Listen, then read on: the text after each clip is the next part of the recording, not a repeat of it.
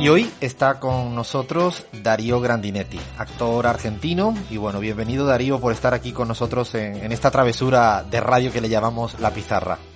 Bueno, muchas gracias, muchas gracias Alfredo. Bueno, aquí estamos en AM750 en la Argentina, también eh, por Radio Pichincho Universal en Ecuador y desde la semana pasada estamos también en España eh, en el diario La Última Hora, nuestro nuevo, nuevo aliado. Y arranco Siempre, eh, Darío, empezamos estas charlas, pues empezando por lo que diría Galeano, lo importante dentro de lo no importante, el fútbol. Pero, pero, pero, dado que hay salud por medio, voy a preguntar cómo estás tú en términos de salud, tu familia, tu gente. Por suerte, bien, bien. Eh, estamos todos bien. Eh, y, y, bueno, lo que lo que sufrimos es lo que mucha gente sufre, esto de pasar de hace mucho tiempo que no vemos a nuestros seres queridos. Eh, yo que sé, mi madre está en Rosario, hace desde fines de diciembre que me vine a España a trabajar que no la veo, y no creo que la vea hasta fines de agosto. Eh, lo mismo con mi hermana, a, una de mis hijas la vi en marzo y, no sé si no, bueno, no volveré a verla hasta fines de agosto, y, pero por suerte están todos bien, y yo también son momentos así. Extrañamos mucho a, a, la gente que no podemos tener tan, tan cerquita. Te quería preguntar, eh, Darío, ¿cómo eras eh, de niño en la escuela? Siempre me gusta saber si eras de los estudiosos, buen alumno, travieso, rebelde o como dicen en España, que no encuentro la, la traducción en la Argentina, empollón, ese niño que estudia mucho. no sé cómo se diría por acá. Eh, traga, traga. Ah, traga, mira, esta no la tenía. Traga, sí, de tragar. Este, de estudiar mucho, de dragón, sí, de ahí. Eh, yo era, eh, hacía las cosas rápido y, después me dedicaba a molestar, según recuerdo una de las primeras eh, eh, quejas de una maestra a mi madre, por lo cual mi madre me mandó a hacer un montón, yo salía del colegio, entonces me mandó a estudiar eh, guitarra, me mandó a estudiar inglés y durante un tiempo eh, lo, pasé así para estar ocupado y bueno me cansé y entonces nunca toqué nunca más toqué la guitarra y nunca más aprendí inglés. Yo quería jugar a la, pelota. Este pero no era mal alumno era bueno eh, eh, actuaba en los actos este, cantaba tocaba la guitarra era tenía cierto privilegio digamos de trato porque me eh, simpático y divertido y hacía cosas en los actos. Pero no era, pero no era mal alumno, era, era buen alumno, solo que me molestaba, terminaba rápido y molestaba. ¿Y, eras de jugar a fútbol en los recreos? Eh... Claro, sí, en los recreos, en la, a, la tarde, a la noche, en el patio de casa, entonces sí, sí. ¿En qué posición jugabas? Eh, yo quería ser delantero cuando cuando jugué alguna vez este, en algún club y eso fue como delantero. Y no, siempre, porque luego estuviste incluso en categorías inferiores, leíamos en Newells, ¿no? ¿Y siempre delantero o ahí cambiaste? A, solo fui a probarme, no, no llegué a ah. estar, fui a probarme. Eh, sí, de delantero, de delantero. Sí, yo quería ser del número 9. como, sí, sí. Como todo niño, ¿no? Sí, Trofobar, mira qué antiguo. ¿Y por qué luego te haces de River Plate a pesar de ser de Rosario? Porque por un vecino, un vecino al que amigo, más grande, un poco más grande que yo y a quien yo admiraba mucho, además porque jugaba muy bien al fútbol. Y bueno, me, hizo hincha de River. yo siempre lo tengo que explicar en España, en, Argentina. Admiración. Mi culpa es Enzo Francescoli. Yo también soy de River. y me joden aquí por culpa de, Enzo, que es la única explicación que tengo de ser de River y del Barça. ¿En España tienes algún equipo? Sí, el Barça, el Barça. Ah, bueno, en esa entonces estamos ahí eh, en, lo, mismo. de, joven, Darío, eras de los eh, que escuchabas en casa hablar mucho de política a los padres o, de qué se hablaba en, en, el seno familiar? No, mucho no. No, la verdad es que no. No se hablaba mucho de política. No. Eh, nada, de cosas cotidianas. Eh, tampoco en mi familia había nadie eh, ligado ni a la actuación, ni a la música, ni a, ni a nada eh, relacionado con el arte. Así que eran cosas del, cotidianas de la vida, del trabajo, de la familia. no, no mucho más que eso. Yo empecé a cuando empecé a tomar clases de teatro, eh, en mi cabeza obviamente cambió. Empecé a escuchar y a ver otro tipo de cosas. Eh, yo tenía una cabeza un poco con, con gajos, gajos de pelota de fútbol. eh, y, eh, también tenía cierta tendencia a la música. Eh, me gustaba cantar y, pero nunca como una cosa a la que fuera a dedicarme ni, ni nada de eso ni tampoco eh, estudiando o era, todo intuitivo en todo caso pero empecé a entender y a ver cosas cuando empecé a tomar clases de teatro y a dedicarme al teatro sí. ¿Hay alguna, pues siempre tengo la duda, alguna vez tuvimos aquí en este espacio a Cecilia Roz o Juan Minujín, y, la pregunta desde la gente que, que miramos de afuera el mundo de la actuación, ¿se nace, se hace o se detona casualmente? ¿Cómo te fue a ti? A, a mí esta última, a mí se me detonó en un momento. Yo no...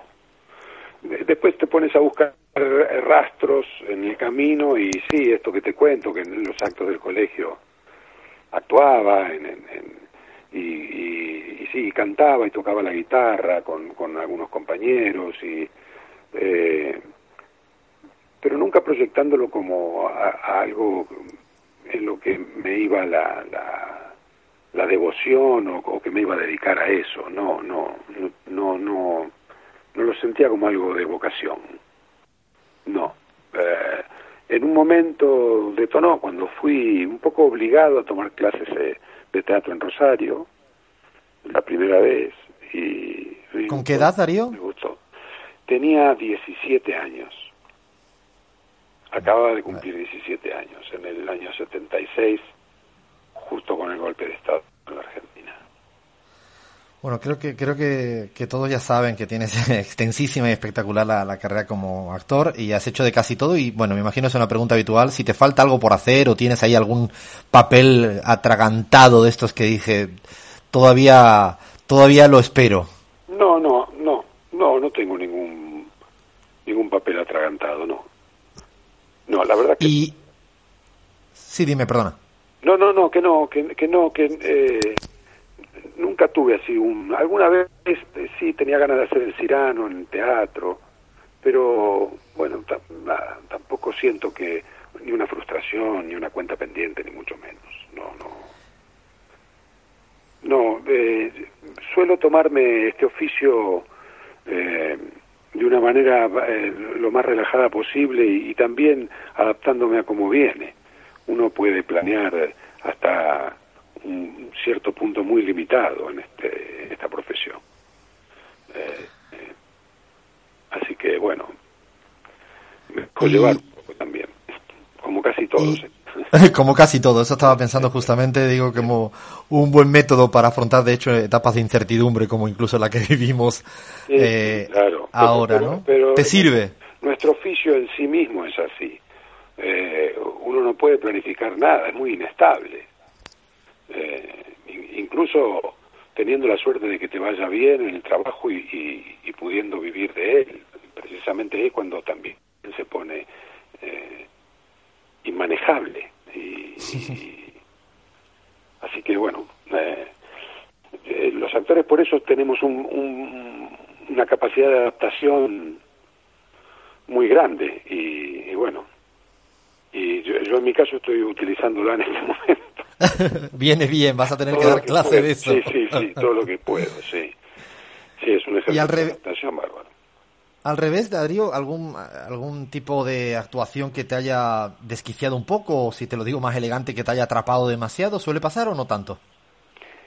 No, no, a, mí que me haya atrapado así esto que se dice que quedas del personaje, te, no, no, uno transita emociones y, y sí, sobre todo eh, en el proceso de búsqueda, en, el, en, los ensayos del teatro o de, o de una película, y de, pero luego no, eh, eh, no, no, yo no me llevo nada a casa, no, no, lo dejo ahí. Interesante eso, pues no, no, no me imagino que, que deba ser fácil, aunque entiendo que ustedes sois profesionales de, del tema. ¿Participaste en, en, una serie, Darío, que a mí me gustó muchísimo, eh, en terapia, quizá en España menos conocida. Yo me, la, me la tragué entera, así nomás. Eras un viudo, recuerdo que tenías que convivir con, como, con tu familia o la familia. No, no, no, me acuerdo bien del personaje, pero recuerdo que además tenías un acento con medio correntino, extra, para mí extraño, digo, por, por vivir en Buenos Aires. Eh, en Argentina, eh, en Buenos Aires, ¿se hace demasiada terapia o es lo justo y necesario? Y te lo pregunto un español viviendo en Buenos Aires. Sí, bueno, yo no, no sí, sí, evidentemente sí, sí. Eh, más que en otros sitios, sí, más que en otros sitios, evidentemente, sí. Eh, está, bueno, se hacen muchos chistes sobre eso también, ¿no? Y está como estereotipado el, el, porteño psicoanalizado. Eh, pero es cierto que en Buenos Aires, eh, en Buenos Aires sí hay mucho, hay muchos psicoanalizados, sí. sí. Bueno, es un día, un día lo entenderé. Todavía me cuesta un poco, pero bueno, bueno estoy, estoy en ello. Eh, eh, te, ¿Y tú crees que le hace falta mucha terapia a, la política argentina? Eh, no, no. Bueno, no. Yo creo que eh, el problema en Argentina sigue siendo básicamente el mismo de siempre. Eh, el que plantean aquellos que han sido dueños de todo siempre y quieren seguir siéndolo. Eh, y del otro lado estamos los que creemos que, que no es así, que, que la patria somos todos, o, el otro primero y luego.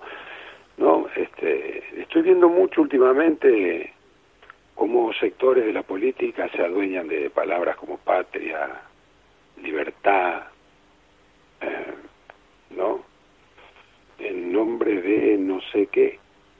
Eh, y, y bueno, me preocupa que en este momento eh, se ponga mucho más de manifiesto esta postura de quienes defienden intereses económicos a fuerza de poner en riesgo la salud de mucha gente.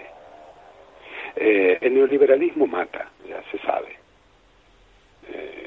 De esta manera, bueno, eh, hay mucha gente que propone, en nombre de la libertad, eh, levantar el aislamiento y, y el confinamiento para beneficio de la salud de todos. Eso es una cosa disparatado. Porque lo, lo, lo, reclaman en nombre de la libertad y de la patria. Este, nunca un científico avalando una postura. Nunca un epidemiólogo que diga, eh, recomiendo que sí, que se... Bueno. Y, y eso eh, es la, lo de siempre. Eso es con sus matices. Esto viene a, a sintetizar, en mi opinión, eh, lo que es eh, la diferencia, lo, los dos bandos de esta grieta. sí, que yo no creo que vaya a cambiar nada. Yo digo, los, los, los buenos no se van a convertir en malos, ni los miserables no van a dejar de serlos por la pandemia. Eh, ah, piensas, eh, piensas así, que eso no va a ser tan, no va a reformularse tanto no, no. el orden político. No, no, no. Los buenos serán mejores, serán más solidarios, eh, y, y después eh, todos aquellos a los que, que, prioricen los intereses económicos y su libertad individual este, por encima de la salud de los demás, yo qué sé, eh, seguirán seguirán siendo aquellos que siempre han mirado su ombligo y votan en consecuencia además. Sí, otra cosa es que se hace más ruido a veces, al menos nosotros en la Argentina, que hemos hecho incluso alguna encuesta reciente, no sé, el 74% de la ciudadanía estaba a favor del impuesto a, lo, a las grandes fortunas, pero el ruido no es proporcional a ese dato. No, no, claro que no, no, no. Y luego las decisiones también se toman en función del ruido a veces. Eh, así que sí. Fíjate, en, en, en Europa están planteando este, el 5% durante años, Merkel planteó, a las grandes fortunas. Alguien me puede corregir, creo que planteó un, un 5% durante tres años uh -huh. o algo parecido. Y en Francia creo que también. Eh, no sé. Parece que la Merkel debe ser kirchnerista o, chavista. Sí, o sea, debe ser una, un comando venezolano iraní eh, disfrazada de alemana. Imagínate ahora que, ha dicho que está dispuesta a comprar parte de Lufthansa y quedársela en propiedad del Estado. ¿no? Uf, por eso, tremendo, tremendo es eso. ya nos vamos a parecer a Alemania. Eso nosotros en el programa de radio este le llamamos populismo de ojos claros. Tenemos un segmento de hecho especial para, para esto, un poco por reírnos de, del término tan manido, ¿no? Tan abusado. Te pregunto, eh, eh, Darío, por una palabra que has utilizado. Yo diría que es la palabra que de las que más escuché cuando aterricé acá, que es la palabra grieta. ¿Dónde hay más grieta? ¿En Argentina o en España? Porque allá también está la cosa que, madre mía. No, bueno, yo creo que es una forma. Eh, a ver, necesita. Necesitan. Porque los medios son cómplices de todo esto. Eh, esto que está pasando no, no podría ocurrir sin la complicidad de los medios. Entonces hay que poner un título para vender la grieta. Esto existe desde que, yo qué sé, yo digo, a, a, un tal Jesús lo colgaron porque quiso repartir los panes y los peces. Y bueno, y desde ahí para que echó a, a, los mercaderes del templo. no, no, no cambió mucho la cosa, ¿no? Eh, a partir de esa base, con, por supuesto que con más y menos, y, es, de toda la vida, eh, de la humanidad. Hay gente a la que le importan los demás y gente a la que no. O que sí, me importa un poco, y sí, bueno, sí, pero mira, eh, miro para este lado. Eh, entonces, con el, con el tiempo se le ponen títulos, la izquierda y la derecha, y la y en, la Argentina los colorados y los azules, y en Uruguay los rojos y los blancos, y, unitarios y federales, y en eh, las dos Españas, este, eh, y la revolución y la contrarrevolución. Eh, es así. La lucha de poder siempre tiene a dos. a uno de un lado y otro de otro. Sí, sí, es de a dos. Sí. Y, en relación, Darío, con, con, España, ¿te sorprende mucho esto de los cacerolazos en barrios ricos y cómo particularmente Partido Popular y Vox opositan al actual gobierno? Eh, a ver, no, no me sorprende, no, no, no. Creo que responde a un pensamiento de una de un sector de la sociedad de todos los países del mundo eh, que bueno en nombre de no sé qué libertad eh, no sé qué es lo que reclaman eh, yo porque a ver yo siento que me están cuidando diciéndome no mira hemos decidido que te quedes en tu casa que se cuiden, que hagan esto. Yo siento que me están cuidando, no no siento que me estén cortando ninguna libertad de nada. digo, ¿qué, cuál, sería el beneficio que podría sacar cualquier gobierno que está preocupado por salvar la salud de la población? ¿Cuál sería el beneficio que podría sacar extendiendo una cuarentena porque sí? A ver, ¿qué, qué, ganarían? ¿Qué, qué, ¿Cuáles son estas teorías conspirativas de que, que estarían ¿qué, harían? Nos tendrían más controlados, nos y entonces, ¿qué? ¿Y después qué? Eh, claro. No produciríamos nada para... ¿Para qué? Y les conviene porque... ¿Por qué? Digo, no, no... Eh, entonces, eh, siento de verdad que es lo que hay que hacer. Y también siento que no hay ninguno que pueda decir te equivocaste, no hiciste lo que debías. Digo, eh, no la vio nadie, se les escapó la tortuga a todos, a todos, a todos, les escapó la tortuga con el virus este. Sí, eso. Eh, dicen, creo que la expresión de en Argentina que me gusta mucho es todo se lee más fácil con el diario del lunes, ¿no? Sí, claro, claro, Eh, me parece que viene perfecto para esto que, estás eh, comentando, porque ahora salen todos los expertos de qué había que hacer, había haber hecho, ¿no? Sí, eh, te, cambio de tercio y te hablo de, tu última película, La Isla de las Mentiras, basada en una historia real de los años 20. E interpretas a un periodista. No la he podido ver porque creo que todavía no está disponible, al menos acá, de, de verla. Que, ¿Qué aprendiste de su universo de un periodista en ese periodo? ¿Se puede hacer cualquier cosa? ¿Es tu papel o, o tienes ciertos criterios de moral y ética? No, eh, quiere investigar el tipo. Al tipo le llama la atención eso. Eh, no se cree esa primera lectura. Y me parece que es, eh, más allá de que tiene un pasado medio complicado, que no se ve que no se ha portado muy bien, eh, es un tipo que quiere saber la verdad y se se encuentra en un mundo rarísimo, ahí en esa isla, con esas mujeres, con esas condiciones de clima, con esa soledad, esa... Eh, me, me, resultaba muy interesante eso para el personaje, esa, esa cosa de extraño de verdad, ese ser que aparece ahí en esa isla remota y, antigua y salvaje casi, eh, que aparezca este tipo ahí hablando de esa manera remilgada y pretendiendo hacerse el, el, erudito, este, un poco me parece que también gracioso, este, me, resultaba gracioso y, atractivo también desde ese lugar. Y luego eh, saber de esa historia, la verdad que fue muy atractivo. Está, eso está olvidado, está no fue muy... Eh, porque es una historia real, está basada en hechos reales, ¿no? Basada en hechos reales, sí. Y estas mujeres rescataron a, muchos este, náufragos eh, y, e hicieron el recorrido dos veces, un, recorrido muy largo y lo hicieron dos veces. Fueron, volvieron, volvieron a ir y, volvieron a regresar con, con, sobrevivientes en, medio de tormenta y de niebla, sin ver casi este, tres mujeres en un, en un botecito.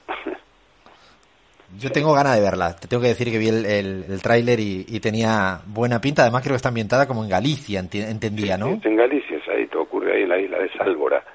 Eh, eh, en realidad la película va más de, de, esa isla, de la gente de esa isla, de lo que ocurrió de lo que ocurría antes y lo que ocurrió después del, naufragio, ¿no? A diferencia del Titanic que nos cuenta la historia del barco y todo lo que ocurre en el barco, incluso su de su naufragio, digamos, pero esto tiene más que ver con lo que pasa con la gente del lugar.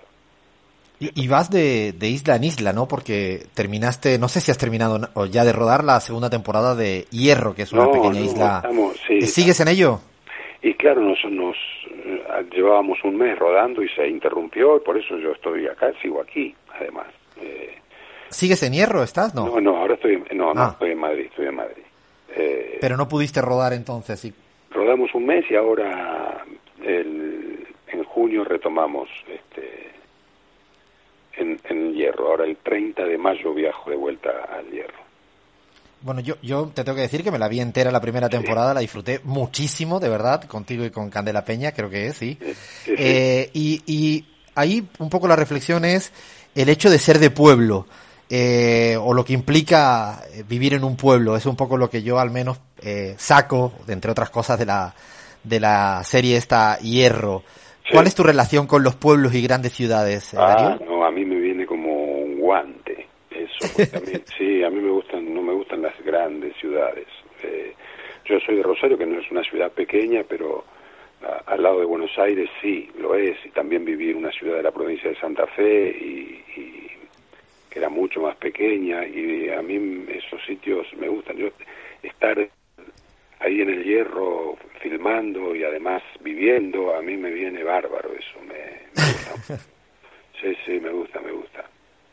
Sí, has descubierto, entiendo, bastante las Islas Canarias con eso, ¿no? Sí, sí, tengo una relación yo con, los, con las ciudades chicas que me, son mucho más cómodas. Qué bueno. Y ahora ya sí, para, para ir eh, terminando, eh, Darío, te hago un poco de tiki-taka, que diríamos en el fútbol, del, al menos al que me gusta a mí del Barça. Pregunta corta y respuesta a la primera.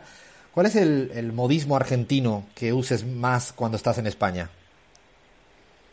Ah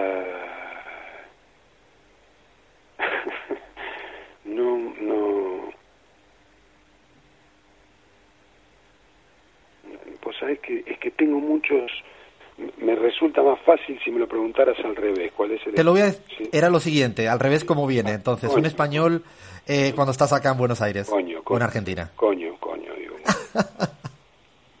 eh, y, y, y, aquí, un modismo argentino,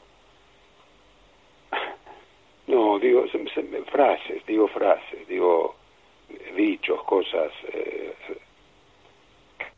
que recuerdo de, de, Rosario, de, Las Rosas, de, se me escapan esas cosas, pero no, no, no me sale ahora decirte una palabra, no. ¿Y, ¿Y un país de eso de que hayas visitado para rodar y has dicho, aquí me quiero quedar a vivir un tiempito? No, como España no, ninguno. Nada como España. ¿Algún lugar de España que recomiendes a, a, la gente de la Argentina o del Ecuador o de América Latina que nos escucha? En voz baja para que no vayan mucho. Cádiz, Cádiz. Ay, pero esto me ha tocado una fibra sensible, lo hemos hablado fuera de, de grabación y es tal cual, ¿eh? Sí, Cádiz, Cádiz. Cádiz, Cádiz, sí, sí. Que no vayan, por favor, que no vayan mucho. No vayan más, no, basta, basta. Somos mala gente y además es fea en las playas, la sierra, todo es feo. No, ¿sabes qué me gusta? Una de las cosas que además que me gustan de Cádiz, que hay mucho turismo español. Es cierto. Eh, yo creo que el, más del 80% del turismo de Cádiz es español. Sí, es verdad, es, es literalmente así. Sí, sí. Tenemos un espacio en la pizarra llamado Cine y Política y si nos recomiendas algo reciente para, para ver. Tierra Arrasada. Ah, ¿de quién es? No lo había escuchado. Un documental de... Ah, el documental de Tristán, ¿no? Sí, sí. Ah, sí, cierto. sí, que se puede ver en Cinear. ¿eh? Se puede ver en la plataforma de Cinear Play, creo. Creo que Ah, lo anoto. Sí, sí, en la plataforma del Inca. Se puede ver esta y la Isla de las Mentiras también. ¿Se puede ver ahí ya? Sí, Ah, entonces bueno, eh, ya tengo algo que hacer para este fin de semana interesante. ya. Última serie que estés viendo. Eh, la de Jordan estoy, tengo que terminar, me quedan... Ay, no puede ser, yo estoy con el capítulo 9, me queda y 10. Ah, no, a mí me quedan nueve y diez, nueve y diez. Pero me, me vi de todo, eh, vi de todo, vimos mucho con mi mujer, vimos muchas cosas, algunas muy interesantes, sí. Nos pusimos Qué bueno, yo- recomiendo Héroes Invisible, una finlandesa chilena de la dictadura chilena. Muy, ¿A muy interesante. Eh, en Filmín la vi yo. Ah, ya. Eh, y ahora sí, con una palabra, ¿cómo defines a Maradona?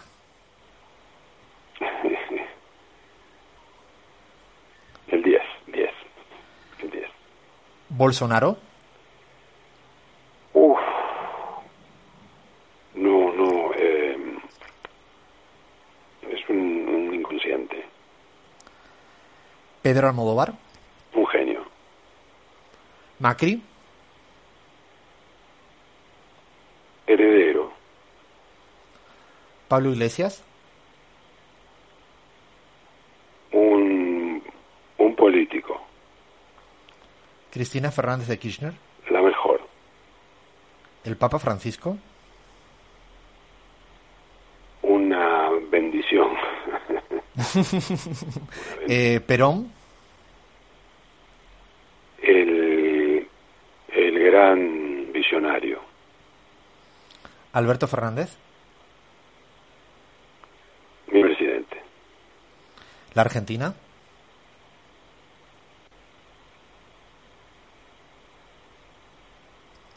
Mi país, mi lugar, mi, la patria. eh, eh, es difícil decir una palabra sobre tu lugar de pertenencia. No. eh, es el lugar que quiero que, que mejore, que con mayor igualdad. eh, eso. Espero eso. Mucha menos, mucha menos desigualdad. Bueno, pues hasta aquí llegamos la esta charla que siempre le llamamos bajar la guardia. Gracias Sí, de verdad. me, eh, me bajé un poco al final, eh, disculpame, Ah, ¿sí? así como, sí, porque me quedé colgado. Dije estas cosas de una palabra ahí, yo sé que era lo que vos me pedías, pero... No, está bien así. Para nosotros la, la idea, la excusa es charlar un rato contigo y que te escuche la gente Vale, acá o allá o donde sea. Mil gracias de verdad, Darío, por este ratito de, de charla en la pizarra. Vale, te mando un abrazo grande. ¿eh? Un fuerte abrazo para ti también.